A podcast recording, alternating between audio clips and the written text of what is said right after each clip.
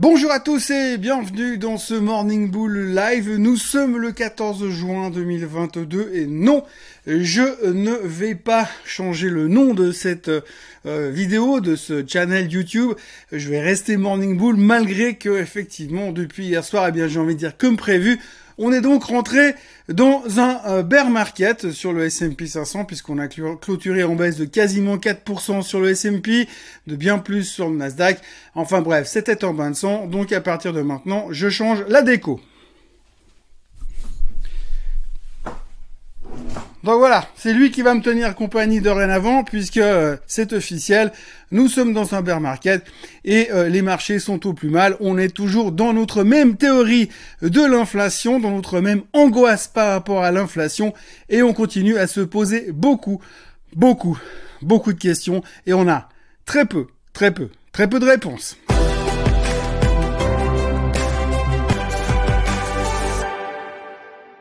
Donc si aujourd'hui on reprend les choses dans l'ordre, on n'en sait pas plus que vendredi après-midi, on sait que le pic d'inflation n'a pas été fait puisqu'il continue de monter.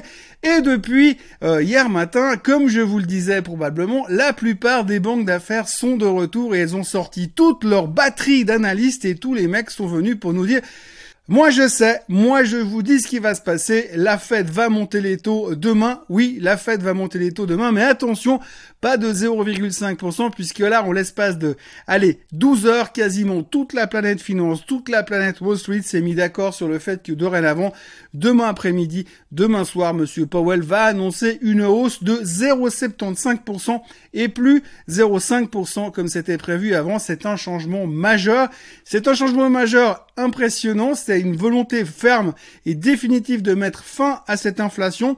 Le seul problème que ça va amener derrière, si la Fed fait ça, parce que pour l'instant je vous rappelle que c'est que du conditionnel, si la Fed fait ça, ça voudra dire quoi? C'est qu'on va commencer à s'angoisser sur la thématique de l'économie, de la croissance économique, de la performance future de l'économie, ce qui veut dire le risque de récession. Donc 0,75%, c'est un petit peu un signe comme quoi on fait un pas en direction de la récession, mais bon, pour l'instant, le plus important, semble-t-il, c'est surtout de casser les pattes arrière de euh, l'inflation qui ne veut pas montrer le moindre signe de faiblesse, et ça, ce sera le gros challenge. Donc, selon Goldman Sachs, selon JP Morgan, selon Jeffrey, selon plein d'autres analystes hier, 0,75%, c'est le minimum qu'on peut attendre demain, et il y en a même qui commencent à dire déjà qu'une surprise pourrait être 1% de hausse dès demain.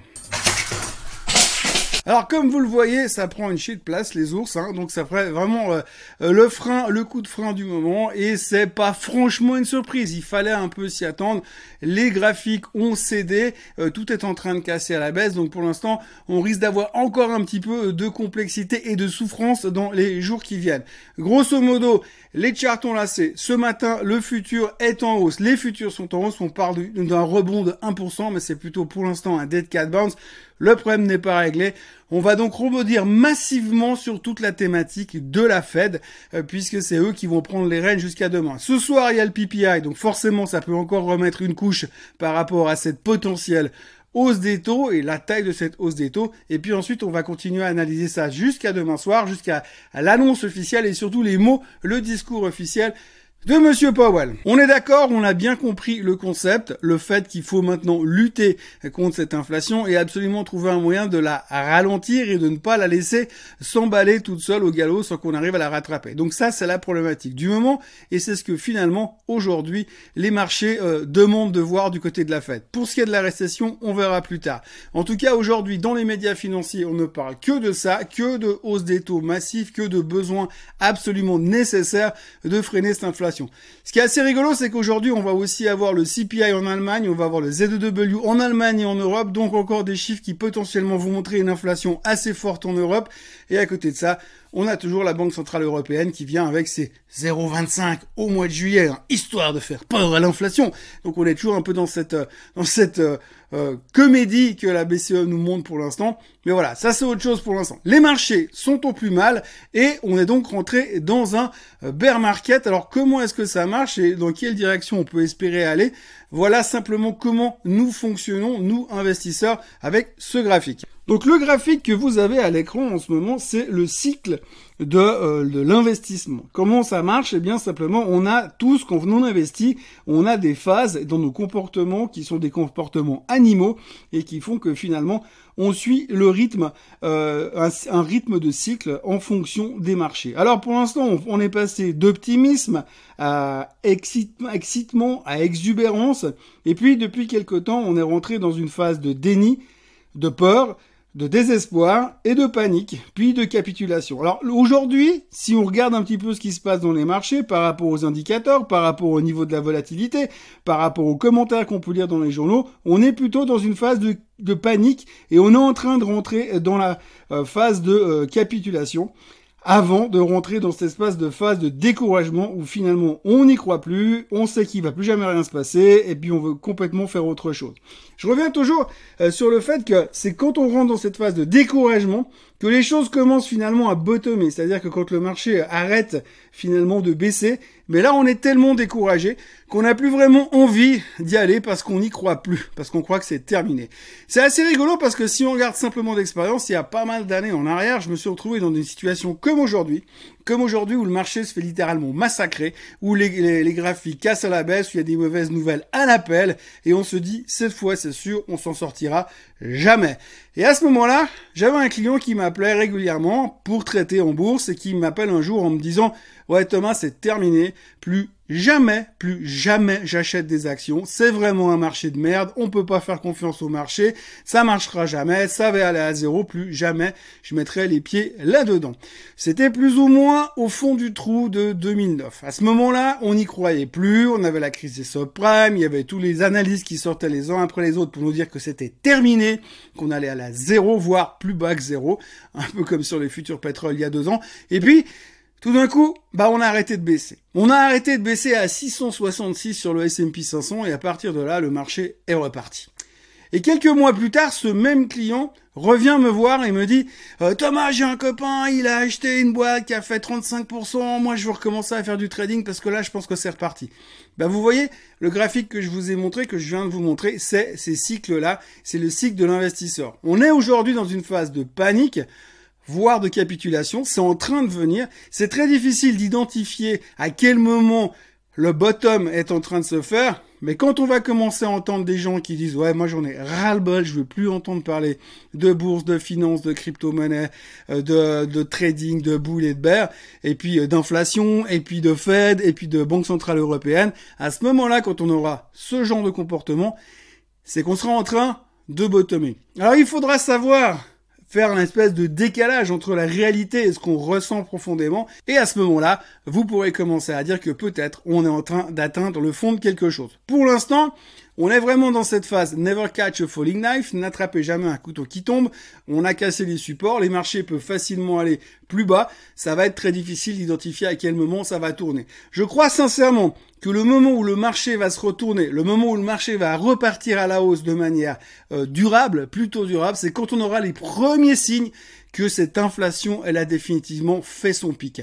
Alors ça peut se faire dans la douleur, mais simplement, c'est clair qu'avec une hausse de 0,75% demain, à ce moment-là, on devrait quand même avoir un premier coup de frein qui devrait se ressentir probablement sur les chiffres du CPI qui seront publiés au début du mois de juillet, sachant que la Fed va encore monter en tout cas de 0,5% au mois de juillet, voire de 0,75 de nouveau. Le, le, taux maximum qui est attendu par les experts, de nouveau, ce serait plutôt autour de 4, sachant que 4% sur les taux américains, ce serait déjà super dangereux pour l'autre côté de l'économie, pour ce côté euh, risque de récession. Mais en tous les cas, c'est ce qu'on attend potentiellement. On sait que du moment où la Fed va commencer à montrer que, un, l'inflation est en train de ralentir, et deux, que finalement, eux, dans leur tête, ils sont déjà en train de penser à l'étape suivante, à savoir à quel moment ils vont arrêter de monter les taux, on pourra peut-être commencer à se dire qu'on a bottomé. Pour l'instant, c'est un marché totalement épidermique. On ne réfléchit plus, on prend pas de prisonniers. C'est un peu comme à l'époque quand le Titanic coulait. C'était euh, les femmes et les enfants d'abord, mais enfin surtout moi d'abord. Et puis alors, quand on dit que euh, les crashs, eh bien, euh, ça ne fait pas de prisonniers, eh bien, il y a aussi effectivement toute la thématique de la crypto-monnaie, puisque depuis deux trois jours, c'est littéralement le bain de sang sur la crypto. ce matin, le Bitcoin traitait en dessous des 21 000 dollars et l'Ether traitait en dessous des 1100 dollars. Donc il y a une espèce d'une espèce espèce de débâcle total sur le secteur de la crypto-monnaie et ça commence à faire très très mal. Euh, on a vu aussi, euh, je vous parlais hier de MicroStratégie, un hein, MicroStratégie qui a pour business plan d'acheter du Bitcoin, ce qui est quand même une sacrée réflexion. Et donc le titre a perdu 25% à cause de cette thématique du Bitcoin qui s'écrase, sachant qu'à un moment donné, eux, ils ont non seulement emprunté de l'argent pour acheter du Bitcoin, mais en plus, ils ont acheté du Bitcoin en marge. Donc, ce qui veut qu'à un moment donné, ils vont devoir commencer à vendre pour pouvoir rembourser euh, les appels de marge qui vont se faire chez leurs banquiers. On ne sait pas exactement à quel niveau, mais là, on arrive à des niveaux quand même vachement critiques pour certaines boîtes qui ont acheté du Bitcoin. Alors, ce qui est assez intéressant, en dehors de tout ça, on a vu cette boîte de lending qui a fermé, entre guillemets, les transferts et les retraits hier. On a aussi, pendant un bref instant, Binance qui a arrêté euh, de faire des transferts aussi. Ça, apparemment, ça refonctionne de nouveau. Mais on a eu ces deux choses qui ont commencé à mettre une pression supplémentaire sur le marché. Mais ce qui est assez intéressant, c'est que quand vous regardez les médias ce matin, alors tout le monde est conscient du fait qu'il y a une capitulation, qu'il y a un crash sur la crypto. D'ailleurs, si vous allez sur le, le site du Barons, ils ont carrément créé un onglet crypto crash. Donc les mecs, ils ont carrément fait une section du site internet qui est dédiée au crash sur les crypto-monnaies. Mais donc au milieu de ce crash, alors que tout est en train de s'effondrer, où vous pourrez commencer à se dire, ouh là là, ça va commencer à faire super mal. Eh bien non, en fait, vous regardez un petit peu la psychologie des investisseurs, eh bien pas du tout. Les gens se disent c'est une opportunité géniale d'acheter. D'ailleurs, il y a un sondage qui est sorti cette nuit. 91% des investisseurs pensent qu'ils vont acheter de la crypto-monnaie dans les mois à venir. Donc ils y croient encore à fond, et c'est très bien d'ailleurs comme ça. Et puis de l'autre côté, vous avez même des hedge fund managers qui estiment que le Bitcoin peut facilement atteindre les 100 000 dollars d'ici 24 mois. Bon, avant c'était 100 000 dollars à Noël dernier, mais maintenant ce sera 100 000 dollars probablement à Noël dedans deux ans, euh, puisqu'il y a encore un optimisme exacerbé du côté euh, du Bitcoin et du côté des crypto-monnaies. Donc il y a encore cette constance, donc il y a encore cette croyance qui est plutôt positive, mais peut-être aussi ce qui veut dire c'est que dans notre cycle de l'investisseur, on est en phase de panique, mais on n'a peut-être pas encore capitulé, y compris dans les crypto-monnaies.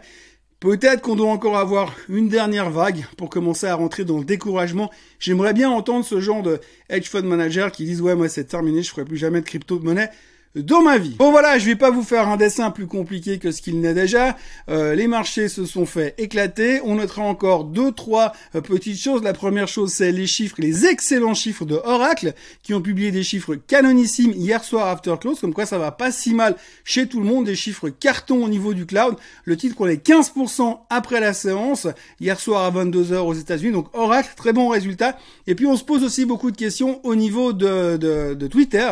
On a pu parler depuis un moment. Twitter qui se, qui se traite à 36 dollars euh, en ce moment. Et les banquiers qui ont financé Monsieur Musk sont en train de se dire peut-être que ce serait pas mal si on euh, l'aidait plutôt à se sortir du deal plutôt que de continuer dans cette espèce de chasse aux sorcières qui ne sert à rien du tout pour le moment, puisque je rappelle quand même qu'au moment où Twitter a été annoncé comme étant un candidat au rachat à 54 dollars au début du mois d'avril, le Nasdaq était 25% plus haut. Donc je vous laisse imaginer qu'à 54 dollars, le gars il paye super cher un machin qui pour l'instant n'est pas complètement transparent et n'offre peut-être pas toutes les garanties nécessaires. Le côté de la liberté de parole s'est passé clairement au second rang, mais en tout cas c'est quelque chose qui revient beaucoup, beaucoup, beaucoup en ce moment qui pourrait peut-être potentiellement s'arrêter. Pour le reste, le pétrole repasse au-dessus des 120 euh, dollars, l'or rebaisse pourtant c'est un hedge contre l'inflation, et puis maintenant on n'attend plus que le PPI ce soir et demain soir les annonces de Monsieur Powell. Alors ça tombe bien parce que demain en plus c'est le Swissquote Trading Day, donc on se retrouvera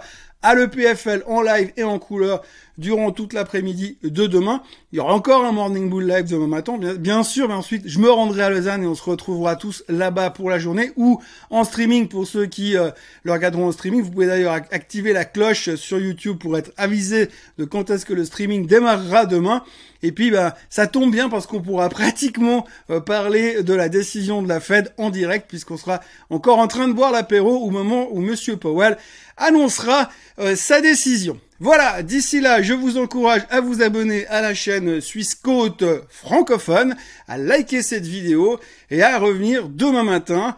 Demain matin, le matin et demain au Suisse Côte Trading Day. Passez une excellente journée et à demain. Bye bye.